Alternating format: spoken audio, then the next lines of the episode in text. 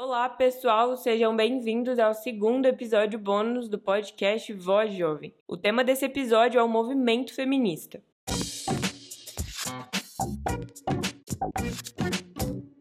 Os ideais feministas tiveram as primeiras manifestações lá na Idade Moderna, mas foi na Idade Contemporânea, que compreende desde a Revolução Francesa até os dias atuais, que o movimento ganhou força. Mas essa história é bastante extensa e cheia de detalhes. E aí existem algumas obras que eu indico para vocês compreenderem a história do feminismo de acordo com perspectivas diferentes. A primeira delas é sobre o contexto brasileiro. É a obra Breve História do Feminismo no Brasil e outros ensaios de Maria Amélia de Almeida Teles e a outra com a perspectiva antifeminista, Feminismo, Subversão e Perversão da Ana Caroline Campagnolo. Para entendermos sobre perspectivas diferentes de mulheres distintas sobre o movimento, eu convidei a Stephanie Sampaio e a Isa Lourença. A Stephanie é vice-presidente do Conseljuve Mulher, embaixadora pelo Distrito Federal do Conselho Nacional Privado da Juventude, fundadora dos movimentos Damas de Rosa e Indireita DF, colunista do portal Cristianismo Global e acadêmica de Direito. Além disso, a Stephanie se considera antifeminista. Já a Isa Lourença é vereadora de Belo Horizonte, eleita com 7.771 votos, membro da Comissão de Mulheres da Câmara Municipal de BH, mãe da Ana e bilheteira do metrô. A Isa declara que é feminista marxista. As duas vão responder as mesmas perguntas e as primeiras respostas serão as da Isa, quem gravou primeiro o episódio comigo. Só para deixar claro, as duas gravações foram feitas em momentos diferentes, nenhuma das duas participantes sabe da resposta das outras e além disso, foi estipulado o mesmo tempo para a resposta de ambas as participantes. A primeira pergunta, então, para a gente começar a nossa conversa é: o que é o movimento feminista para você, Isa? O movimento feminista é um movimento de mulheres em busca de igualdade na sociedade, em busca de igualdade entre homens e mulheres na sociedade que a gente vive. Isso é um, uma discussão muito importante, parece óbvio, mas muitas vezes se fala que o feminismo é um movimento que quer colocar mulheres em situação de superioridade aos homens na nossa sociedade. Por exemplo, as pessoas dizem assim: o machismo é errado porque homens em situação de superioridade às mulheres é, e o feminismo quer fazer exatamente a mesma coisa, só que invertendo, colocando as mulheres em cima. Não é isso. O feminismo sempre lutou pela igualdade entre homens e mulheres. Igualdade nos salários, que tenham salários iguais entre homens e mulheres, exercendo a mesma função, que tenha oportunidades iguais no mercado de trabalho entre homens e mulheres, porque a gente ainda sabe, né, que o peso do desemprego pesa mais entre mulheres. Igualdade, né, teve todo um movimento para que as mulheres pudessem votar, então igualdade política, e hoje a gente sabe que as mulheres têm ainda uma representação inferior à dos homens na política, e isso é fruto de uma desigualdade de gênero que o feminismo quer corrigir. Foi uma luta muito grande até aqui para que a gente tivesse, né, igualdade política, igualdade jurídica entre homens e mulheres na sociedade. Hoje, a gente tem igualdades formais e oficiais, mas a gente precisa ainda lutar por igualdade na prática. Como eu disse, todas as mulheres e todos os homens, né, podem se candidatar, se estiver de acordo com as leis eleitorais, e serem eleitos. Então, existe uma igualdade formal. Agora, não existe ainda uma igualdade na prática, porque as mulheres ainda têm uma subrepresentação no meio da política. Então, ainda existe um caminho muito longo para a gente percorrer. Nesse caminho longo para a gente percorrer, nós vamos ver que existem diferentes concepções dentro do movimento feminista. Então, nós vamos ter é, as feministas, né, num bojo aí que eu me encontro, é, de feministas marxistas, feministas negras, feministas interseccionais, que compreendem que a tarefa do feminismo é promover uma igualdade para toda a humanidade. E por isso nós precisamos combater todas as desigualdades que existem de gênero, de raça, de classe, e nós precisamos então nos enfrentar com esse sistema capitalista que utiliza de diferenças para promover desigualdade e assim acabar desvalorizando trabalhos feitos por determinadas pessoas, como o trabalho doméstico, majoritariamente feito por mulheres negras, e essa desvalorização gera mais lucro, né, no fim das contas, para os capitalistas, e por isso é muito utilizado na nossa sociedade. Mas nós vamos ter outras feministas, feministas liberais, que têm uma luta maior por ocupar cargos mais altos em empresas, é, cargos de CEO de empresas, cargos de chefias de empresas. Acho que existe uma luta que passa por aí, porque a incorporação das mulheres no mercado de trabalho não coloca elas em lugar de chefia. Uhum. Nós vamos ter as feministas radicais, que vão compreender que o principal sistema que a gente precisa combater é, na sociedade é o sistema patriarcal, é o machismo dos homens. Então, coloca uma luta mais de gênero, né, contra gênero. Então, nós temos uma diversidade de pensamentos no movimento feminista, mas todos eles buscando a igualdade entre gêneros. E isso eu acho muito importante de ficar claro para a gente começar a nossa conversa. E para você, Stephanie, o que significa o movimento feminista? Para mim, o movimento feminista, ele foi algo que me enganou muito durante a minha juventude, né? Principalmente durante a minha adolescência. Eu acreditava muito que o movimento feminista realmente lutou pela liberdade da mulher, lutou pelos direitos das mulheres em diversas situações. E eu reproduzi durante muito tempo falácias que o feminismo propõe às que seguem ele, né? É um movimento coletivista. Todo movimento coletivista partilha da ideia de que tem um pensamento central e as pessoas que participam desse movimento coletivista pensam segundo essa ideia central. O feminismo, por exemplo, a ideia central central dele, em, em, teoria, é a liberdade da mulher. É aquela questão da, dos direitos, a autonomia da mulher de poder decidir. Só que você vê que eles têm pautas, pautas muito claras e específicas. Então, assim, uma mulher que, em teoria, seria, vamos dizer assim, uma feminista, mas ela pensa diferente das pautas do feminismo, ela tá fora daquele movimento coletivista. Né? Inclusive, já aconteceu de feministas expulsarem as próprias filhas do movimento porque a filha tinha ideias próprias. Então, assim, para mim, o movimento coletivista é um movimento que, em teoria, é inclusivo, mas na realidade é bastante exclusivo, porque ele defende a mulher ter liberdade de escolher qualquer coisa em qualquer âmbito da vida dela, mas se uma mulher escolhe ser dona de casa, se a mulher escolhe ser pró-vida e contra o aborto, se ela toma essas decisões, como eu, por exemplo, também na minha vida, ela é automaticamente retaliada pelas feministas, né? Automaticamente ela é atacada, chamada de burra e de diversos outros adjetivos aí que não são tão bons assim de castando aqui. Mas para mim o movimento feminista é isso, o movimento feminista não passa de um movimento de falácias, é um movimento que prega inclusão, mas se você pensar fora das pautas que esse movimento propõe, que suas autoras propõem, você é automaticamente excluída, né? E o que é interessante também é que muitas pessoas hoje inventaram que cada um tem a sua vertente do movimento feminista. Tem o feminismo cristão, o feminismo negro, o feminismo isso e aquilo blá blá. Só que todos eles partem do mesmo, do mesmo local, né? Tem a mesma fonte, que são as teóricas feministas, o proto-feminismo, proto das três ondas do movimento feminista. Então, todos eles partem da mesma fonte. Então, por mais que as cristãs querem se intitular feministas, não sei o que é se intitular feminista, você vê que tem a mesma base, tem o mesmo fundamento, tem os mesmos princípios, os mesmos valores. Então, o feminismo, no geral, acaba sendo um só, né? Uma mulher que defende o feminismo defende as pautas do feminismo. Se ela foge disso, ela já não é feminista. É até importante citar que, para mim, o feminismo ele tomou posse de uma, uma fala que não é dele, né? Que é justamente a ideia de que do direito das mulheres, como se você só lutasse pelo direito das mulheres se você é feminista. E não é assim que acontece na realidade, né? Muitos direitos das mulheres foram conquistados e não foi por feminista nenhuma. Muitas vezes até nem mulheres que deram esses direitos para nós mesmos. Houve muita participação de homens, né?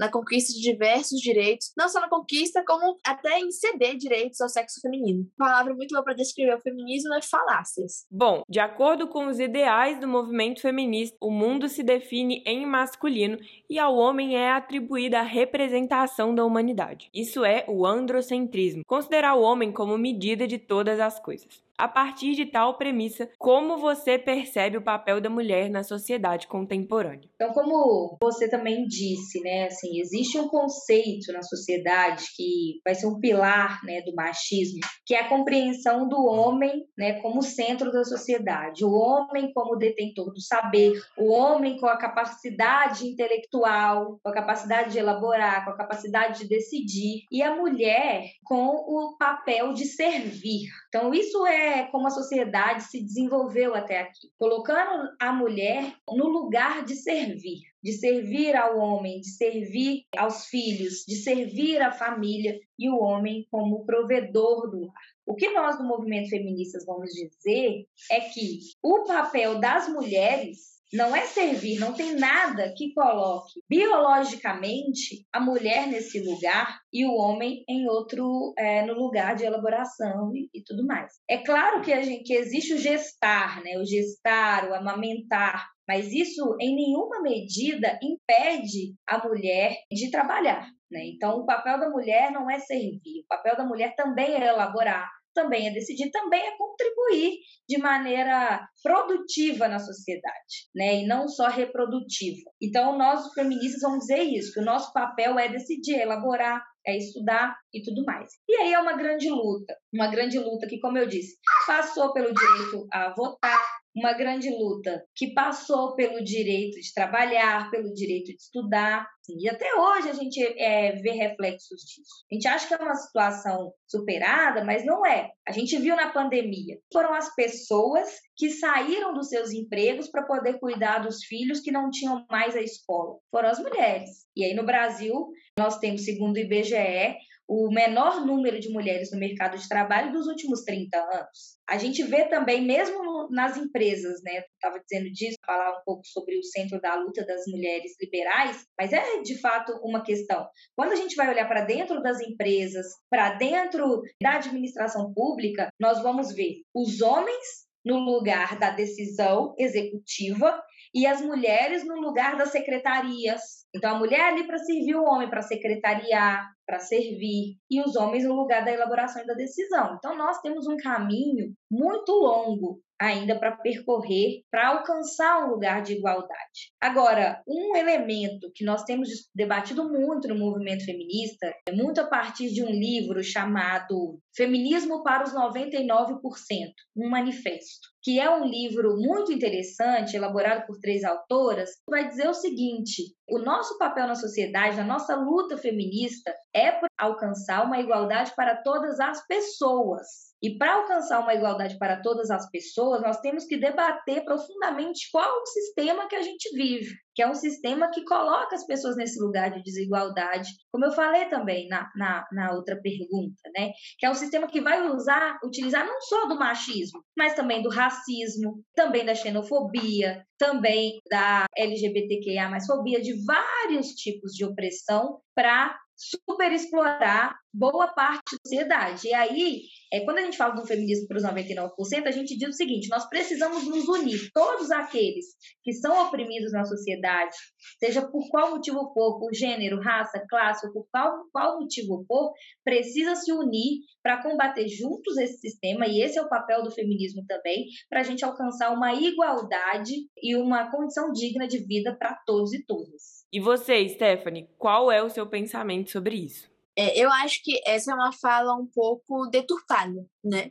Feminismo tende a dizer que o mundo girava em torno do patriarcado e, consequentemente, as mulheres eram oprimidas, então elas não tinham uma função muito participativa no meio da sociedade, não eram ativas politicamente falando, não tinham espaço no mercado de trabalho. Mas se a gente for realmente ver na prática, muitas vezes as mulheres abdicaram desses direitos, porque elas acharam que era melhor para elas mesmas. Por exemplo, o direito ao voto. O direito ao voto, as mulheres, durante muito tempo, decidiram que não queriam votar, porque na legislação, né, comumente, todo direito implica em um dever. Então, por exemplo, eu tenho o direito da liberdade de expressão, mas você tem o dever de saber medir aquilo, de saber o limite daquilo, de não ofender alguém com aquilo, porque senão você pode ser processado. Então você tem um direito, mas você tem que assumir responsabilidade pelos seus atos. Então, por exemplo, o direito ao voto, como eu estava falando, as feministas não quiseram de início o direito ao voto. Por quê? Porque todo direito implicava em um dever civil. E o dever civil seria se alistar para o exército. E as mulheres abriram mão disso. Então, essa ideia de que o mundo gira em torno de homens, muitas vezes foi, foi uma coisa que foi permitida pelas próprias mulheres. E não é que o mundo girava em torno de homens. Mulheres sempre foram essenciais. Enquanto o homem trabalhava, a mulher cuidava dos filhos, cuidava da casa. E esse é um papel fundamental na sociedade. Porque se o homem trabalha e não tem quem cuide da casa dos filhos, como que fica? A casa fica abandonada, os filhos ficam abandonados. Então, assim, hoje a mulher tem acesso a muito mais do que ela tinha antigamente. Por exemplo, hoje uma mulher trabalha, né? Eu, por exemplo, trabalho, estudo,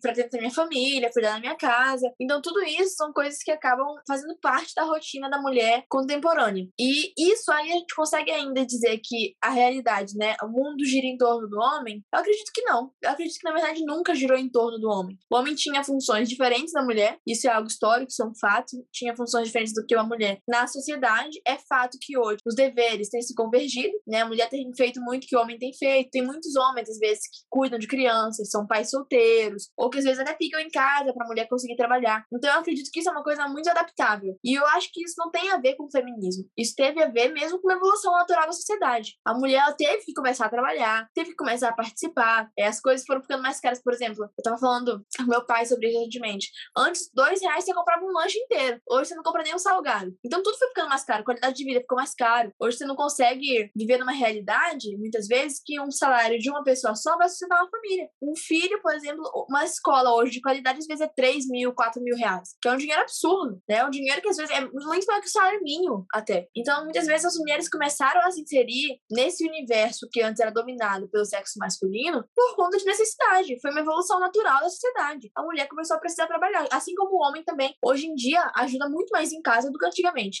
Hoje é comum você ver um esposo lavando uma louça, varrendo no chão. Hoje é uma coisa muito comum, que antes não era. Antes era denominada como função da mulher. Então, eu acredito que é, essas funções têm se convergido bastante. Eu não vejo o mundo como um mundo, um mundo que gira em torno do homem, o homem é o centro de todas as coisas. Pelo contrário, eu vejo que as funções têm se misturado, têm se comunicado bastante, e a mulher tem ganhado muito espaço, mas foi uma coisa natural. Para a gente continuar nossa conversa, eu quero saber se na sociedade contemporânea você considera o trabalho feminino como um privilégio ou como uma necessidade. Sem dúvida, o trabalho feminino é uma necessidade na nossa sociedade.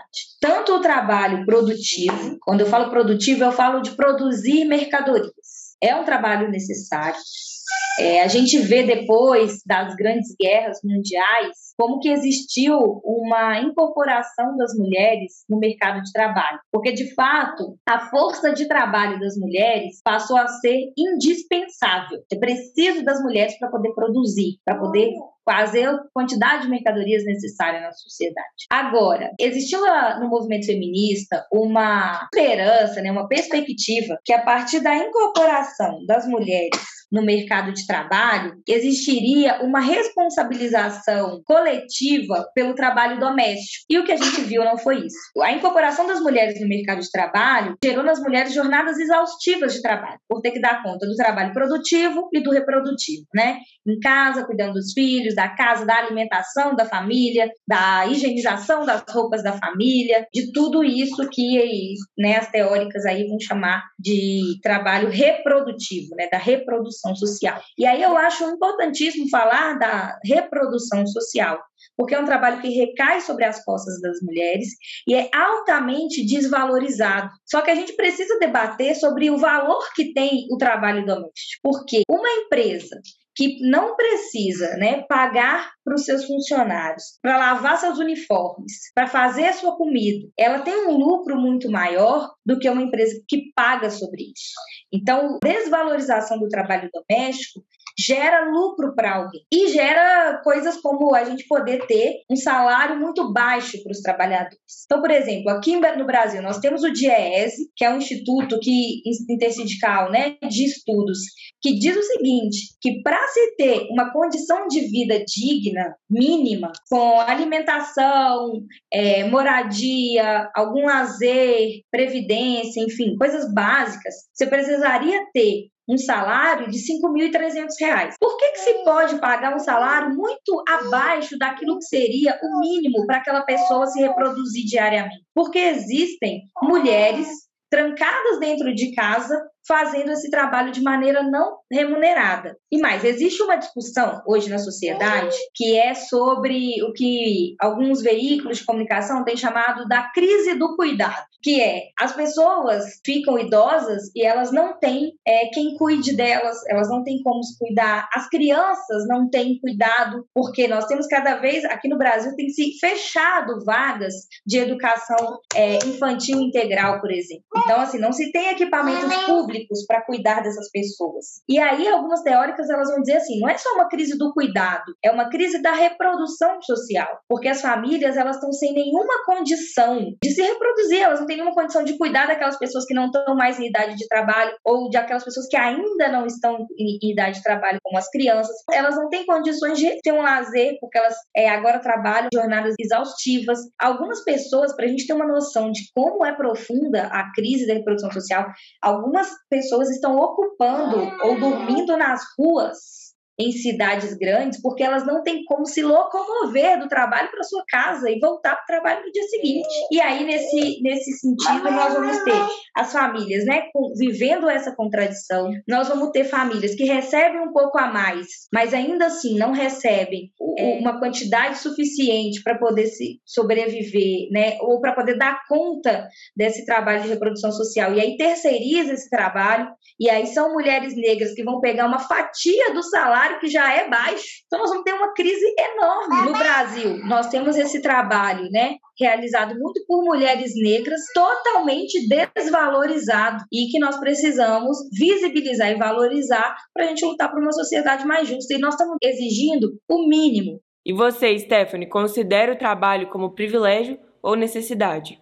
Bom, na sociedade contemporânea, eu considero o trabalho feminino como uma necessidade. Eu não vejo como um privilégio, porque é o seguinte: como que o trabalho seria considerado um privilégio? O trabalho é você ter que ir lá, ralar, se esforçar, mão de obra. Claro que tem os seus prós, por exemplo, a mulher ter a independência financeira dela, ela não precisar hoje pedir pro marido dela um dinheiro para ir pagar o cabeleireiro, alguma coisa assim. Mas foi uma necessidade. Se a gente for realmente analisar a história de como a mulher se inseriu no mercado de trabalho, também não foi feminista, gritando na rua com plaquinha de queremos trabalhar, queremos emprego. Na verdade, foi uma coisa muito natural que aconteceu principalmente durante as guerras. Isso é simultaneamente ao direito ao voto, porque mesmo período que estava rolando as guerras, foi o período que foi sugerido o direito ao voto. E as mulheres falaram: como os homens estão indo para a guerra, nós não queremos votar, porque quem vota vai para a guerra. Se a gente votar, a gente vai ter que se botar a cara lá pra, pra brigar, pra ir pra guerra, né? Então, é, mesma coisa aconteceu no período do, do, do, trabalho. Qual foi a necessidade? O homem antes tinha um padeiro. O padeiro fazia comida e tudo mais. Aquele padeiro foi chamado pra guerra. Quem que ia fazer aquela função? Quem que restou na sociedade para cumprir essas funções que sobraram ali, que ficaram vagas porque os homens estavam ocupados em lutar pelo país? Eram as mulheres. O capitalismo precisava continuar acontecendo. Inclusive, uma coisa muito, curiosa, muito interessante de falar é que a imagem muito utilizada pelo feminismo, que é aquela da mulher com o bracinho assim, leva uma banana no cabelo. As feministas adoram usar aquela imagem ali, como se fosse uma mulher super empoderada. Aquela imagem foi usada durante épocas de guerra para incentivar a mulher a trabalhar, porque o homem não podia estar tá trabalhando. Ou seja, o feminismo se apropriou de uma coisa que não teve absolutamente nada a ver com o feminismo. E eu tenho certeza que as mulheres ficaram super empolgadas, tipo, ai que legal, agora a gente vai ter que fazer o trabalho dos homens também, porque eles estão indo pra guerra. Tem que fazer a nossa parte e a parte deles. Tenho certeza que não foi assim. Não foi um privilégio, não foi uma coisa que foi corrida atrás. É assim como, por exemplo, essa questão de patriarcado, eu vejo isso como um privilégio. Porque a mulher não precisava se preocupar com o que era fora da casa dela. A comida chegava, o dinheiro chegava, as contas eram pagas e ela não tinha que sair da cabeça trabalhando. O, o marido fazia essa parte. E hoje, já ela tem essa necessidade. Ela já não consegue depender completamente do esposo dela. É, a gente vê que é, essa evolução também muita gente chama de opressão. Mas por que, que é chamado de opressão? Eu mesmo, se eu pudesse optar por ficar ali, meu marido vai trabalhar na rua, eu fico aqui cuidando da casa, a casa tá arrumada, tranquilo, meu marido vai trabalhar, comida chega, tem dinheiro pra fazer maquiagem, fazer minhas unhas, e eu não tendo que trabalhar, só tendo que ficar em casa, cuidando da minha casa, estaria feliz da vida. Só que é uma necessidade que a gente tem hoje em dia. O trabalho, ele veio como uma coisa necessária. Foi uma consequência do acaso mesmo, uma consequência de diversos fatores que foram acontecendo historicamente, principalmente em épocas de guerra, que a mulher precisou se inserir no mercado de trabalho, principalmente em países capitalistas, que é aquilo, o dinheiro precisa rodar, o dinheiro precisa rodar, o Estado não para. Então a mulher precisou se inserir no mercado de trabalho, foi uma coisa natural. E hoje em dia, tanto a gente vê que não é um privilégio, porque a gente vê a preferência das mulheres por trabalhar menos que os homens. Então, se você for ver, por exemplo, analisar a prioridade que cada um dá, um homem, ele normalmente trabalha mais longe de casa, e isso inclusive está presente no livro da Ana Campanholo, Feminismo, Perversão e Subversão. Trabalha mais tempo que sua esposa, muitas vezes, e ele dá prioridade por um trabalho que vai ter uma remuneração melhor. Já a mulher, ela dá prioridade para trabalhar perto de casa, trabalhar menos tempo, para ela poder estar mais presente dentro do lar dela. Então, tanto não é um privilégio que a mulher não tem essa sede por trabalho que nem muitos homens têm. Ela não tem esse sentimento de dever prover. Ela tem o sentimento de que ela precisa trabalhar para auxiliar a casa dela, porque hoje em dia já acabou sendo uma necessidade, como eu expliquei. Mas ela procura o máximo que ela pode ficar próxima do lar. Se fosse privilégio, seria o oposto. Ela procuraria cada vez mais disso porque é um privilégio para ela aquilo. Mas não é um privilégio, é uma necessidade. Tanto que o tanto que ela pode é, ponderar isso, equilibrar para ela ficar mais perto lá, ela faz. E o homem, normalmente, busca gastar mais tempo trabalhando, mesmo que seja mais longe, mesmo que seja mais horas, para ele ganhar mais para sustentar ele e muitas vezes aquela mulher também que está trabalhando um pouco menos. Que não é demérito, mas é uma questão de prioridade dos sexos mesmo. A última pergunta sobre esse assunto vai ao encontro de um evento bastante atual, as Olimpíadas. Algumas integrantes da seleção feminina de futebol, por exemplo, iniciaram uma campanha em prol da valorização do esporte feminino. Há uma desigualdade de oportunidades, mas a principal diferença é na remuneração das mulheres, não só no esporte, mas no mercado de trabalho em geral. Isa, você considera isso como uma diferença natural? Algumas pessoas vão tentar naturalizar essa diferença. Dizer assim, ah, mas as mulheres ficam grávidas. Então, isso faz com que elas tenham que ficar tempos de licença, maternidade, afastadas do trabalho. Como se a gente, na verdade, não tivesse que estar discutindo, é outra coisa, né? É discutindo que existe, deveria existir uma licença paternidade maior, porque o cuidado com os filhos é cuidado de toda a família, né? Mas algumas pessoas vão tentar é, é, naturalizar uma diferença que não existe possibilidade de naturalizar não existe lógica da gente ter uma supervalorização do futebol masculino com pessoas que ganham muito dinheiro, muito dinheiro, com pessoas que ganham 6 milhões de reais por mês enquanto outras pessoas passam fome no nosso país e no mundo. Existe uma supervalorização do futebol masculino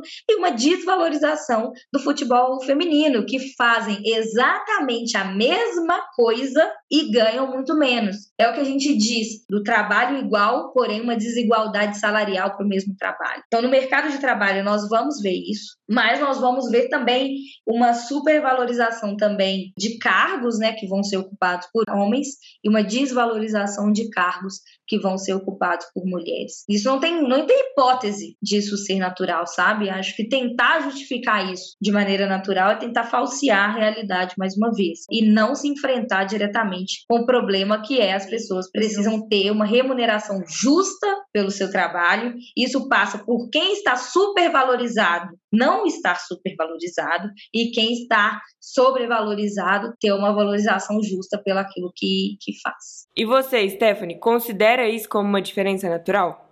Eu não considero isso como. Não diria uma diferença natural. Eu, eu diria uma diferença que ocorre por consequência de diversos fatores. Quando a gente fala de emprego, de trabalho, de remuneração, muitas coisas são analisadas. O movimento feminista diz que as pessoas estão dispostas a pagar menos porque uma mulher engravida, tem tempo de licença maternidade, tudo isso. Mas eu não diria que é por isso, não. Pelo contrário, inclusive a própria legislação brasileira, por exemplo, obriga uma empresa a pagar a mesma quantidade de dinheiro num, num cargo para homens e mulheres. Então, assim, não é porque uma mulher engravida que ela vai a empresa tem direito de pagar menos. Porque se fosse por isso, a mão de obra barata seria a mão de obra feminina. Então, por que, que as empresas não são cheias de mulheres, né? Se é mais em conta pagar por mulher, para fazer a mesma coisa que o homem faz. Mas na questão do esporte, por exemplo, alguns desses fatores que a gente tem que analisar é patrocínio, o dinheiro dos jogadores de futebol e das jogadoras de futebol vem majoritariamente de patrocinadores que apostam ali. Seja emissoras de TV, como Globo, SBT, seja como grandes empresas como a Avan, ou como bancos, como o Banco do Brasil.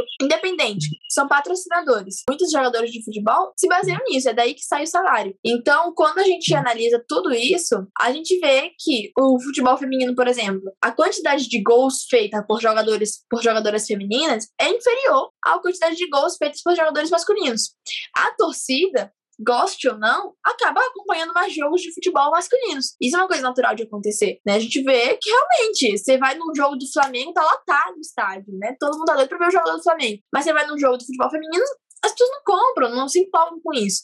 E é uma realidade, isso é uma coisa assim que nem feminista pode negar, porque até mulher às vezes se empolga quando gosta de futebol, porque mulher normalmente não gosta tanto quanto o homem de futebol, mas quando gosta, se empolga mais com o jogo masculino. Então, assim, eu acredito que é uma soma de muitos fatores. Não tem como você pagar o mesmo valor para pessoas que não valem o mesmo dinheiro. Não sei se estou conseguindo ser claro. Você paga um jogador por quanto ele vale. Neymar, por exemplo. Neymar é um jogador muito bem pago, com certeza superior a outros jogadores de futebol de clubes menores, clubes pequenos, clubes locais.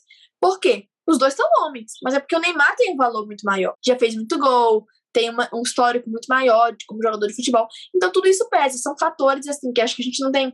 É, é tanta coisa, sabe, que eu acho um absurdo você dizer assim, ah, você tinha que pagar a mesma coisa. Não tinha que pagar a mesma coisa. Aquele cara tem muito mais fãs, tem muito mais admiradores, tem gente querendo patrocinar aquela pessoa. E quer patrocinar não é só porque é homem, é porque tem um motivo válido ali. Aquela pessoa é preciosa. Eu tenho certeza que a Marta, por exemplo, né, uma grande jogadora aí, que a gente tem aqui no Brasil, ela ganha mais que muitos homens em clubes pequenos. Porque ela lá no posto dela vale mais que aquele jogador em clube pequeno. Mas então, tudo isso são fatores que têm que ser analisados, o do jogador. E isso, assim, um especialista, um profissional no futebol vai saber explicar muito melhor. Mas eu vejo que tem essa diferença salarial não é por questão de feminino e masculino, é por questão de realmente esse jogador vale mais que aquele. Um jogador homem, em muitos casos, vale mais que uma jogadora feminina. E até de vontade, de, porque tem que ter gente querendo pagar, tem que ter gente disposta a pagar, tem que ter patrocinador disposto a pagar. E normalmente estão mais dispostos a pagar por um cara que vai dar um retorno maior, vai fazer um gol com mais certeza. Tem um público ali querendo acompanhar, porque muitas vezes o que acontece é o patrocínio, né? Você paga pelo jogador e o seu, a sua empresa ganha patrocínio ali durante o jogo. Onde é que você vai ter mais atenção? Num jogo de futebol feminino que o estádio está quase vazio, ou num jogo de futebol masculino que o estádio está cheio e você ganha um monte de novos clientes só naquele jogo. Então, tudo isso são coisas ponderadas, né? Não é meramente uma coisa natural, a diferença salarial. Tem muitos fatores que influenciam nisso. No segmento da escolha da mulher, vou fazer a pergunta clássica dos debates feministas. Qual que é a sua opinião sobre o aborto, Isa? É uma questão de saúde pública? A mulher deve ter esse direito? Eu não tenho dúvida que é uma questão de saúde pública. Por uma questão muito simples no primeiro momento. As mulheres fazem aborto. Todas as mulheres podem fazer um aborto. Mulheres evangélicas fazem aborto. Mulheres católicas fazem aborto. Mulheres sem religião fazem aborto. Mulheres que ainda não têm filhos e não considera que está no momento de ter, faz aborto. Mulheres que já têm filhos mas não tem condição de ter um próximo filho e acaba engravidando, faz aborto. As mulheres fazem aborto. Qual é a consequência de o aborto, em vez de ser tratado como política de saúde pública, ser tratado no Código Penal? Da criminalização. É que mulheres que têm dinheiro para fazer um aborto clandestino seguro fazem o um aborto clandestino seguro. Mulheres que não têm dinheiro para fazer um aborto clandestino seguro, elas fazem de forma insegura e morrem por conta do aborto. Então, nós precisamos evitar morte de mulheres. Porque ninguém ganha com isso. Ninguém ganha quando o aborto está no Código Penal e não numa política de saúde pública. Ninguém ganha com a criminalização do aborto. Porque as mulheres não deixam de fazer aborto por conta disso. Elas fazem e morrem, e nós precisamos combater isso. Nós não podemos continuar tendo uma política né, no Estado brasileiro que, na verdade, atende a uma concepção do que é vida. Existem várias concepções de onde começa a vida. Algumas pessoas acham que a vida começa quando se, o embrião se torna um feto que é ali para a 12 décima quarta semana de gestação. Algumas pessoas consideram que é vida quando já é o embrião, então ali desde o momento da concepção. Algumas pessoas podem considerar e consideram que é vida desde o momento em que você está na ovulação. Isso eu descobri quando eu estava grávida. Quando eu fiz o teste e descobri que eu estava grávida, a pessoa me falou assim: não, mas você está grávida de um mês. Eu falei, mas como que eu estou grávida de um mês? A pessoa falou assim: não, é o seguinte, começa a contar a gestação desde a última vez que você estava menstruada. Então, desde que o seu útero se preparou para receber aquele, aquela fecundação, já conta como gestação. Acontece que se não tiver fecundação, a gestação é interrompida e você menstrua normalmente. Eu falei,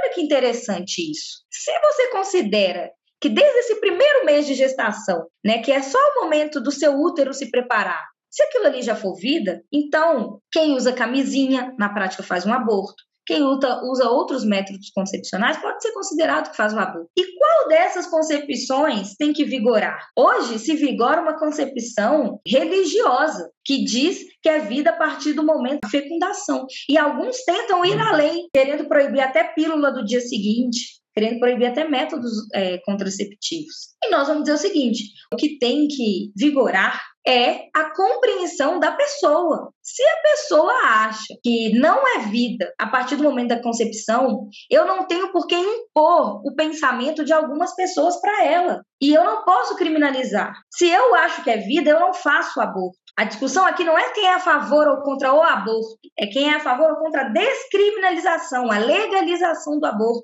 Porque uma vez que a pessoa decide abortar, ela tem que ter condições de fazer isso em segurança e não morrer. E por isso é uma discussão de saúde pública. Assim como é uma discussão de saúde pública, ter educação sexual nas escolas. Porque as mesmas pessoas que são contra a legalização do aborto são contra a educação sexual nas escolas, que é onde exatamente se explica como evitar uma gravidez indesejada, que é explicar como funciona o nosso corpo, é, que é explicar os métodos contraceptivos, e aí nós precisamos disso tudo, da educação sexual, dos métodos contraceptivos disponíveis para homens e mulheres, porque não pode depender do homem querer usar a camisinha ou não. E uma vez, né, que aconteceu a gestação indesejada, a possibilidade da pessoa fazer um aborto de maneira segura, como uma forma de saúde pública de um Estado laico, onde a concepção religiosa individual de cada um não imponha uma política para todas as mulheres e, na prática, faça com que muitas morram quando decide fazer um aborto clandestino. E você, Stephanie, qual é a sua opinião sobre o aborto? É uma questão de saúde pública? A mulher deve ter esse direito? É, eu vejo o seguinte: não existe direito à vida sem o direito de defender a vida. Eu não acho que o aborto deveria ser um direito.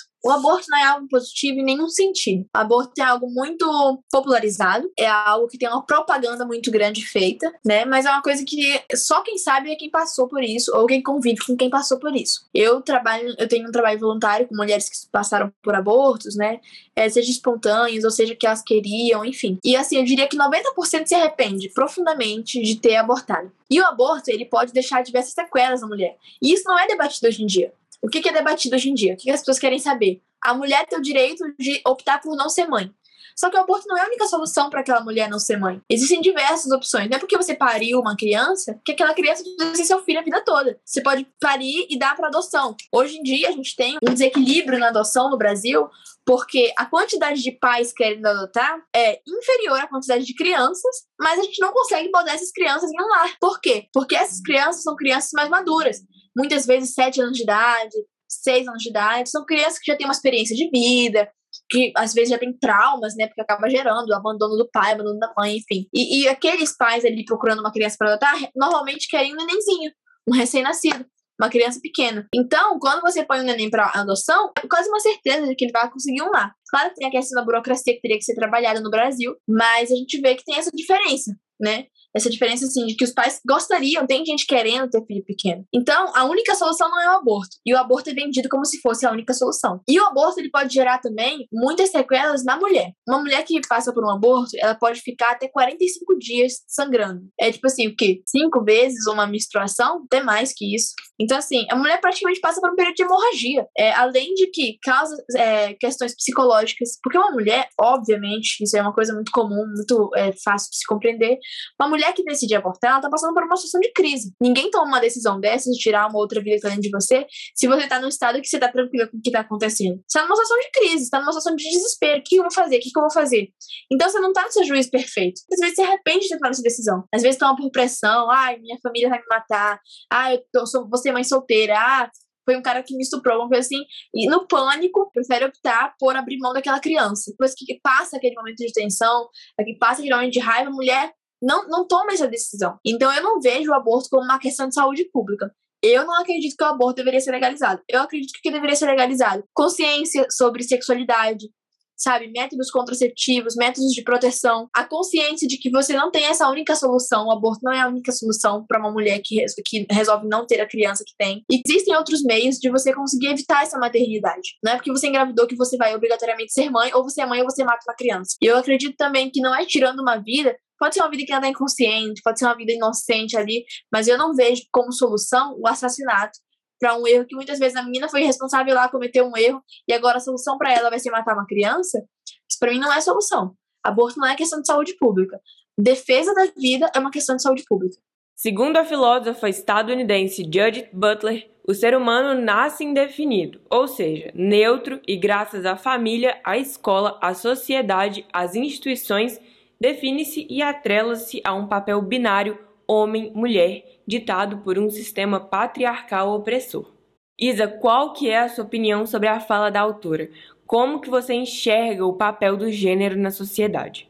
Bom, o movimento feminista vai enxergar a questão do gênero, né, dessa imposição de gênero, de maneira diferente, a depender das vertentes de movimento que você encontrar. Eu vou falar um pouco sobre a, a concepção que eu sigo. Existe um, uma sociedade a sociedade capitalista, que precisa padronizar tudo. Tudo é padronizado no capitalismo. Vejam bem, na escola você tem as salas de aula de maneira igual, uma carteira atrás da outra, todo mundo de uniforme, no mesmo ritmo, no mesmo padrão. No trabalho você tem a mesma coisa, todo mundo entra no mesmo horário, todo mundo faz a mesma coisa, todo mundo tá ali de uniforme, almoça e janta, né? Nos horários juntos estabelecidos e vai embora. Existe um padrão comportamental imposto por essa sociedade que a gente vive, que é eficiente para gerar lucro. Lembrando que o capitalismo é a sociedade que o lucro é o bem mais protegido. As pessoas que dissidem, né, que são dissidentes daquilo que é padronizado por esse sistema, são combatidas, são jogadas para o lado. E é por isso que nós temos uma imposição binária de gênero. Então você nasceu e aí já começa tudo.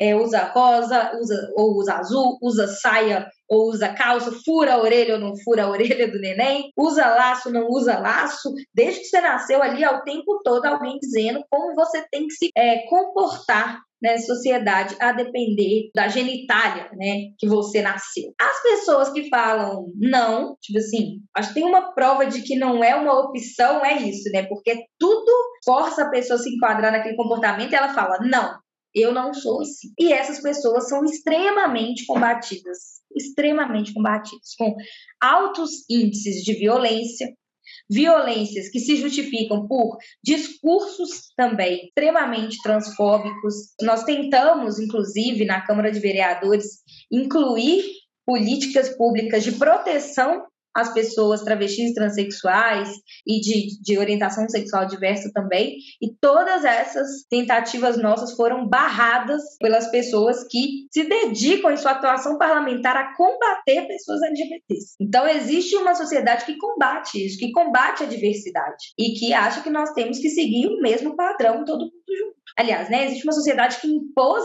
esse padrão e que combate as pessoas que têm gêneros dissidentes, que têm orientações sexuais dissidentes. Então, eu, eu acho que é, um, é muito desafiador fazer políticas para a população LGBTQIA+, no momento que nós estamos vivendo. No momento em que dizem que, que essas dissidências são pecado, que utilizam explicações divinas, porque a explicação aqui não tem lógica.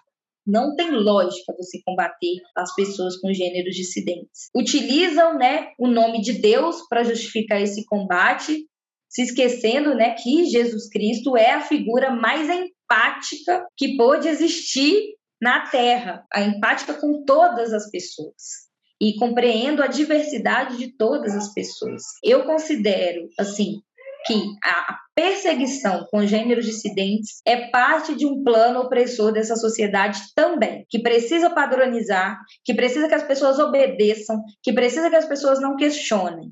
E a diversidade, ela é subversiva demais para eles. E por isso que, que as pessoas LGBT, né, que tem as pessoas trans e travestis e não binárias, né, especialmente, são tão combatidas. Combate-se até a possibilidade de inclusão. Olha só o que a gente está vendo na Câmara de Vereadores hoje: é a votação de um projeto de lei que quer criminalizar o ensino né, de linguagem neutra nas escolas. Esse ensino ele não existe. Mas a possibilidade de um dia existir ser incluído é combatida desde agora. Então, essas pessoas merecem muita nossa atenção e a nossa luta por políticas públicas específicas. E a sua opinião, Stephanie? Você concorda com a autora? Como você enxerga o papel do gênero na sociedade? Eu não acredito que uma pessoa nasce indefinida, porque se a gente nascesse indefinida, nosso órgão genital, nosso órgão sexual, deveria se evoluir depois. A gente nasce com o nosso corpo definido entre homem e mulher, isso é uma coisa biológica, isso não é uma questão de religião, nada disso. Você nasce homem ou você nasce mulher. Se eu nasço com, com seios e uma vagina, você nasce com pênis. Né? Então, assim, tem uma diferença, obviamente, que a gente vê já na, na nossa biologia. Mas é, eu acredito que uma coisa que a gente consegue ganhar com a sociedade é personalidade. Eu acredito que o homem ele se molda através das suas experiências de vida. Então, se você chega numa escola e você começa a ensinar ideologia de gênero, aquela criança vai acreditar que isso é verdade. Porque você está ensinando isso para ela. E ela não está vendo outra realidade. Então, embora que seja uma coisa errada, né? O errado é errado, mesmo que todo mundo esteja fazendo, é uma coisa que vai entrar na cabeça daquela pessoa e é aquele negócio. Uma mentira dita mil vezes se torna uma verdade. E nesse caso específico, é o que está tentando ser inserido na nossa sociedade. Uma mentira que está se repetindo mil vezes de que você não nasce homem, você não nasce mulher. E qual que é a consequência disso da nossa sociedade? São pessoas com crise de identidade, pessoas que não sabem o que são. Aí começa o negócio de pronome neutro, a pessoa não sabe nem como ela quer ser chamada. Tanto ela não sabe como, ela, como se devem se referir a ela, que ela não se define como ela nem ele. É ele, agora. Tudo isso eu vejo que é uma, é uma bola de neve de uma crise de identidade que foi gerada. Desde a infância. Porque se você, uma criança inocente ali, você diz pra ela que ela nem menina nem menino, que identidade ela vai ter? De onde ela vai tirar a identidade dela? Porque, querendo ou não, até a nossa forma de gesticular, a nossa forma de falar, muitas vezes é definido pelo nosso sexo. Uma mulher, por exemplo, é mais delicada, uma mulher tem coisinha de fazer coisa aqui no cabelo, ajeitar aqui o cabelo, os movimentos, os gestos, a voz, até a tonalidade de voz, tudo isso é definido desde a sua infância porque você é menino ou você é menina. Se desde a base você tira a identidade de uma pessoa, essa pessoa tem risco de passar por depressão, por uma crise de identidade que vai afetar em todas as decisões da vida dela, todas. Porque até o que ela vai querer fazer de profissão, sei lá o quê, como é que ela vai decidir isso se ela não consegue ter uma identidade básica sobre ela? Que ela tem, na verdade. Ela nasceu com aquela identidade, mas a sociedade meteu na cabeça daquela pessoa de que ela não tem, que ela não nasceu com aquilo. Então eu vejo essa questão de ideologia de gênero, de que ninguém nasce com sexo definido, é uma das coisas que mais vai confundir, mais vai atrapalhar a mente dos adolescentes que estão crescendo hoje, que são é a galera que tá pegando essa fase, né? Tá pegando isso nas escolas, tá ouvindo isso, ouvindo o professor falar pronome neutro. Vão crescer adultos confusos, adultos indecisos, adultos que vão ter problemas de depressão. E esse tipo de problema não era tão comum antigamente. E ah, a, a medicina escondia isso, não conseguia ver. Não, não era isso, é porque realmente não era comum. Você era isso, você era assado. Você era um ou outro, acabou, vamos desenvolver, vamos crescer. As pessoas eram mais decididas. Tanto que essa é a primeira geração na história da humanidade que é mais burra é comprovadamente mais burra que seus pais. O comum é a gente ser mais inteligente que os nossos pais, que os nossos antepassados. Mas essa é a primeira geração que é mais burra que os antepassados, que tem uma capacidade intelectual menos desenvolvida. Por quê? Por que, que é isso? É por causa de uma crise de identidade. A pessoa não consegue se identificar no mínimo como que ela vai se identificar no máximo? E aí tudo vira distração. Não estuda mais tanto, gasta mais tempo na televisão, no videogame, sei lá o que, sei lá o que. E vira uma pessoa assim, vira um vegetal ali. Um vegetal que não tem nem sexo definido, não tem uma identidade definida. E é por isso que a gente tá vendo tudo que tá acontecendo hoje. É adolescente querendo se matar, é uma criança de 7 anos com crise de identidade. De onde que veio isso? Isso não era para ser uma coisa comum. Isso não é natural, isso não é saudável. Isso é uma crise de identidade gerada, muitas vezes, porque lá na sua infância não te deram uma identidade definida, não te disseram que você é o que você é. É que nem dizer para um elefante que ele é um peixe. Ele vai perrengar dentro da água, vai ter o maior perrengue dentro da água. Não vai conseguir nadar direito, não vai conseguir respirar debaixo d'água, mas é porque você é um peixe, você não é um elefante, você é um peixe ou você é uma ave. Você pode voar, você pode respirar debaixo d'água. Ele vai sobreviver? Não vai sobreviver. É o que está acontecendo com as crianças hoje em dia. Em relação ao sufrágio feminino aqui no Brasil, não existe um consenso sobre o impacto do movimento feminista nessa conquista. Uma coisa é fato: a primeira mulher a votar no Brasil foi Celina Guimarães no ano de 1927. De acordo com a deputada estadual e autora do livro Feminismo, Perversão e Subversão, Ana Campanholo, o sufrágio feminino foi, na verdade, uma concessão do marido de Celina e não uma conquista feminista. Ainda citando Simone de Beauvoir, a autora coloca que as manifestações feministas nunca passaram de agitação simbólica, só ganharam o que os homens concordaram em lhes conceder. Elas nada tomaram, elas receberam. Nesse sentido, qual é a sua visão sobre o sufrágio feminino aqui no Brasil, Isa? O movimento teve algum impacto nessa conquista? As mulheres brasileiras, elas lutam pelo sufrágio feminista desde 1889, desde a Constituição elaborada antes, né, de 1900, para que as mulheres pudessem votar. Uma luta muito grande, de certa forma infrutífera, né, porque não foi incorporada logo de imediato. Né? Nós tivemos, antes da década de 30, né, antes de 1930, o que nós tínhamos era lutas das mulheres para que pudessem votar acabavam conseguindo às vezes pontualmente. Então, pontualmente conseguia na justiça o direito de votar, pontualmente conseguia a partir da legislação daquele estado o direito de votar ou, ou até de ser eleitas. Então, desde 1889 Foi uma luta muito grande, que passou por vários aspectos, inclusive aspectos que eu até discordo né, de algumas mulheres que lutavam, por exemplo, pelo direito das mulheres votar, mas só mulheres que tinham propriedade, mas só mulheres que tinham curso superior. Eu não, não, não concordo né, com essa elaboração, essencialmente porque ela excluía boa parte das mulheres, mulheres pobres, mulheres negras, né, tinham sido escravizadas. Mas então foi uma luta muito grande, né, desde lá de 1889 até chegar em 1932, quando Getúlio Vargas faz um decreto e aí dizendo que as mulheres tinham o direito de votar nacionalmente. Ali foi o marco em que, né, a partir disso, as mulheres votaram para eleger pessoas para elaborar a nova Constituinte. Foi elaborada em 1934. Nessa nova Constituinte, que aí eu considero que foi um marco, infelizmente naquele momento lá nós tivemos só duas mulheres é, eleitas para comprar a Constituinte. Carlota e a Almerinda Gama, uma mulher negra muito forte, e essas mulheres fizeram movimento, mas também a partir do debate público na sociedade conseguiram, a partir da Constituição de 1934, estabelecer o prazo universal, né, para que as mulheres tivessem o direito de votar e serem votadas. E a partir dali é toda uma luta que nós enfrentamos até hoje é, para conseguirmos de fato ser eleitas, né? Mas a partir de 34 é o marco nacional que conseguia conquistas pontuais de algumas mulheres conseguirem votar e estabelece o marco nacional. Todas as mulheres podem votar. Não tem nenhuma hipótese disso ter sido uma concessão. Isso foi parte de muito debate, foi parte de muitas marchas das feministas brasileiras e também do movimento de mulheres internacional, que diziam: nós somos seres humanos, nós pensamos, nós não estamos aqui só para servir. Como eu disse lá na primeira pergunta, nós estamos aqui para elaborar e para decidir, nós precisamos votar. Então, foi parte de muita luta, porque nada Nenhuma conquista já se deu de mão beijada, de concessão. Desde a colonização, desde a escravização, quanto mais eles podem é, oprimir as pessoas, mais eles oprimem. Quanto mais eles podem oprimir as mulheres, mais eles oprimem.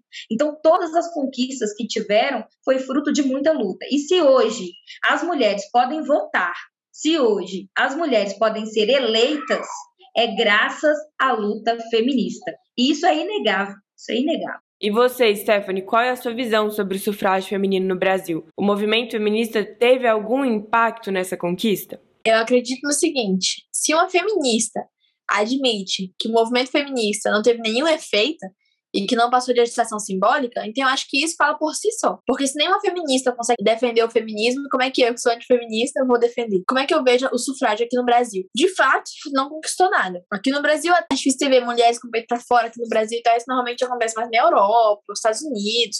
Aqui no Brasil não é tão comum.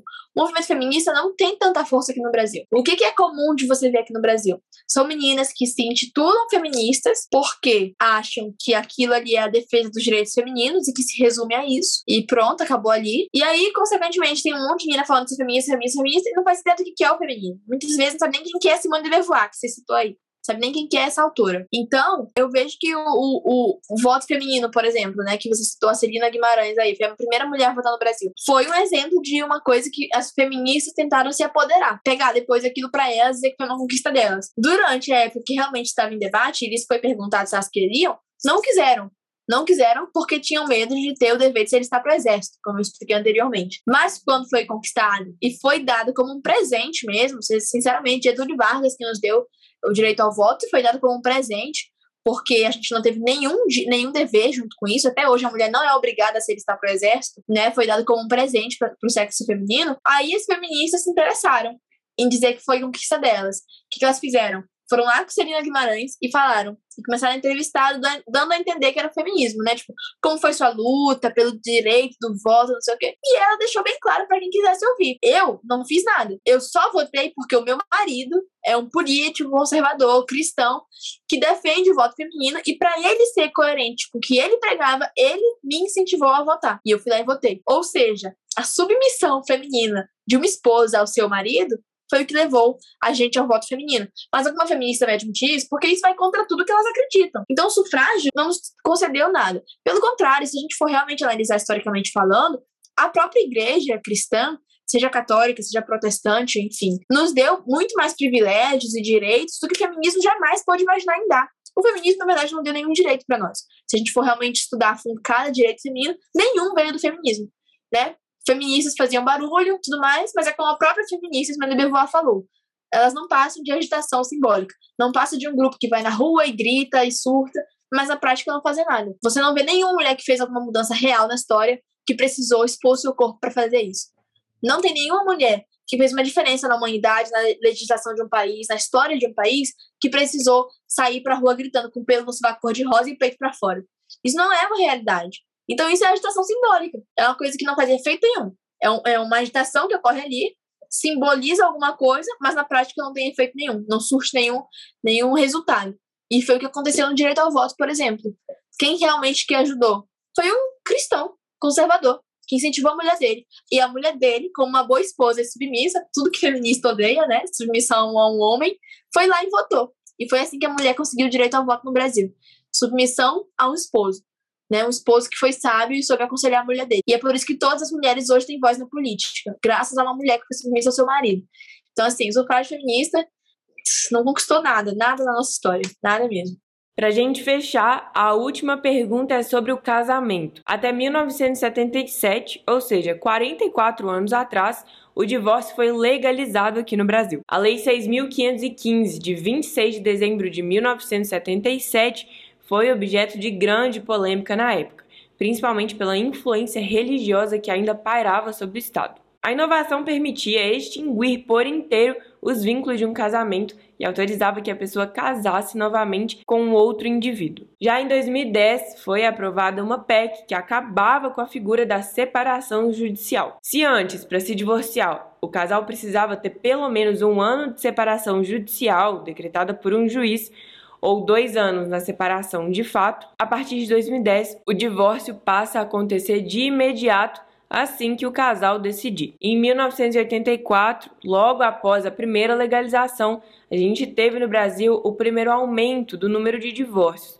marca que foi superada em 2010 com a decisão de agilizar o processo. Em 2021, segundo o Instituto Brasileiro de Geografia e Estatística, o IBGE, o número de divórcios no país cresceu 75% em cinco anos e o número de separações aumentou muito durante a pandemia. Ainda segundo a deputada estadual Ana Campanholo, as chances de divórcio aumentam quando os dois cônjuges têm uma carreira que lhes toma muito tempo, e as pesquisas têm demonstrado que homens casados com donas de casa têm mais sucesso no mundo dos negócios e, consequentemente, trazem mais dinheiro para casa. Isso significaria que as esposas, segundo a concepção de Campanholo, teriam de escolher entre a sua aventura profissional, sua carreira ou projeto mútuo de comprometimento com o bem-estar do casamento da família. Isa, você acredita que o movimento feminista contribuiu de maneira positiva ou negativa para essas mudanças relacionadas ao divórcio?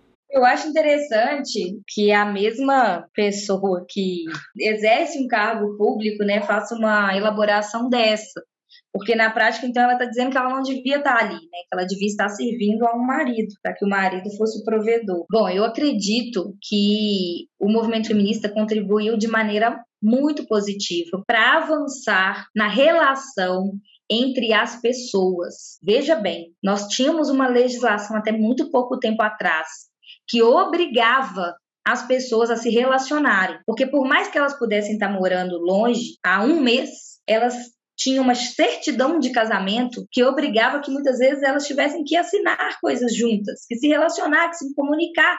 E muitas vezes elas não queriam. Como que uma legislação pode obrigar duas pessoas a se relacionarem, a ter contato entre elas? O avanço que o movimento feminista traz ao dizer assim, tem que ser direito das pessoas se divorciarem, é um avanço humanitário, é um avanço de relação mesmo entre as pessoas. E por que que é uma luta, que foi uma luta do movimento feminista? Porque nós vamos ter diversos exemplos históricos. Nós temos exemplos históricos onde só o homem podia pedir divórcio, é, ou onde era possível pedir o divórcio só se comprovasse um adultério ou do homem ou da mulher. Nós temos diversos exemplos. E o movimento feminista sempre lutou para dizer o seguinte: tem que ter o divórcio desde que uma das pessoas não queira mais se relacionar com a outra. Porque ela não pode ser obrigada a se relacionar, ninguém pode ser obrigado a se relacionar com alguém que não queira. Então, quando a gente tem um aumento do número de, de divórcios, a gente fala, nossa, que bom que as pessoas estão conseguindo sair de uma situação que elas não queriam. Na pandemia, nós tivemos também uma convivência muito intensa dentro de casa, que eu não tenho dúvida que contribuiu muito para o divórcio, que muitas vezes talvez nem precisaria acontecer, mas não, não, não me cabe entrar nesse mérito. Me cabe entrar no mérito seguinte: no início da pandemia, o que, que nós vimos de imediato? Um aumento de violência doméstica contra as mulheres muito grande. Esse era o grande dado. As mulheres estão em casa sem ter onde recorrer e apanhando de seus maridos. Então, quando a gente vê né, que houve um aumento também do divórcio, nós, nós precisamos falar assim, que bom, que bom que muitas mulheres saíram da situação de violência. E que bom que muitas mulheres saíram também de uma situação de servidão, porque muitas vezes para algumas mulheres se casar é isso, casar para servir como, né, é, elaborações dizem né, que é, é melhor uma mulher que serve para o bem do lar do que uma mulher que, ainda que vá ter menos dinheiro em sua casa, não importa. O mais importante é que a mulher esteja vivendo a vida dela. É que tanto a mulher quanto o homem estejam vivendo a vida deles, a vida que eles escolheram, sem ninguém ficar servindo a ninguém. Então, quando a gente tem um avanço no número de divórcios, na verdade, quando a gente tem um avanço numa, na legislação né, sobre a possibilidade de se divorciar, nós devemos ver isso como uma conquista. E se foi o movimento feminista quem protagonizou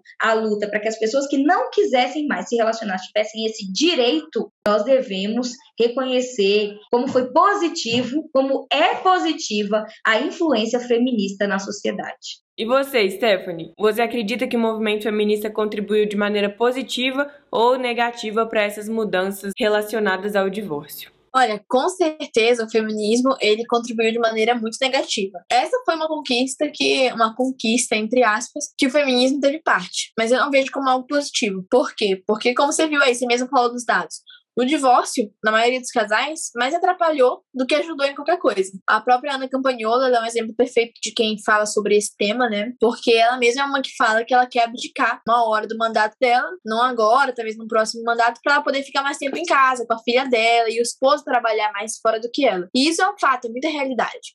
Porque casamento, hoje em dia as pessoas têm uma visão muito deturpada de casamento. As pessoas têm uma impressão de que Casamento é brincadeira. Casamento virou namoro, virou namoro. Namoro, você namora e a hora que você quiser você pode terminar com a pessoa. Cada um tá na sua casa, cada um pro seu lado. Termina a hora que você quiser. E com essa facilidade que o divórcio tem dado, as pessoas entram no relacionamento já pensando na possibilidade daquilo fracassar. E isso não é para ser algo natural. Antigamente, você não via os casais casavam com a convicção de que iam morrer ao lado daquela pessoa. E o que levava a uma separação era uma traição, ou o cara espancar a mulher, que aí, óbvio, a mulher não tem que continuar com o cara que faz isso. Inclusive, a própria Bíblia autorizou no período que o cara, os homens chegavam a agredir, até a matar suas próprias esposas para poderem casar com outras mulheres. É, aí a lei de Moisés veio e autorizou a mulher a se divorciar do cara. E não foi porque o divórcio é uma coisa boa, o divórcio é uma coisa libertadora.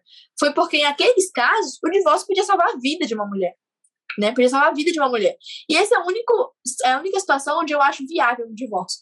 Mas hoje as pessoas já entram no casamento como se ele fosse um experimento científico social. Tipo assim, se daqui não der certo, eu pulo fora, porque em qualquer momento eu posso me divorciar. E isso gera desestabilização familiar. Porque se aquele casal tem uma criança, como que fica aquela criança? É também comprovado que uma criança que cresce com pais divorciados tem muito mais traumas na vida do que uma criança que cresce com pais com uma família estável, uma família unida, uma família que tem uma unidade dentro de casa.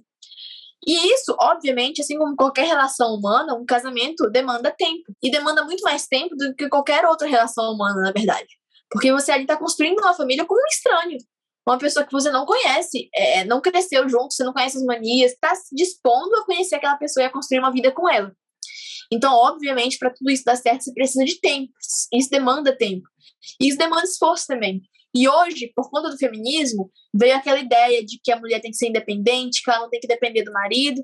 Então, em qualquer momento que o marido ele precisa da ajuda da mulher de casa, ele precisa a, a família, na verdade, né, nem o marido, mas a família precisa que a mulher consiga abdicar um pouco mais do tempo dela como profissional para se dedicar à família, que eu não vejo como demérito, eu vejo como honra, na verdade, porque qualquer pessoa sábia dá prioridade à sua família em comparação ao seu trabalho, vai dar prioridade à família.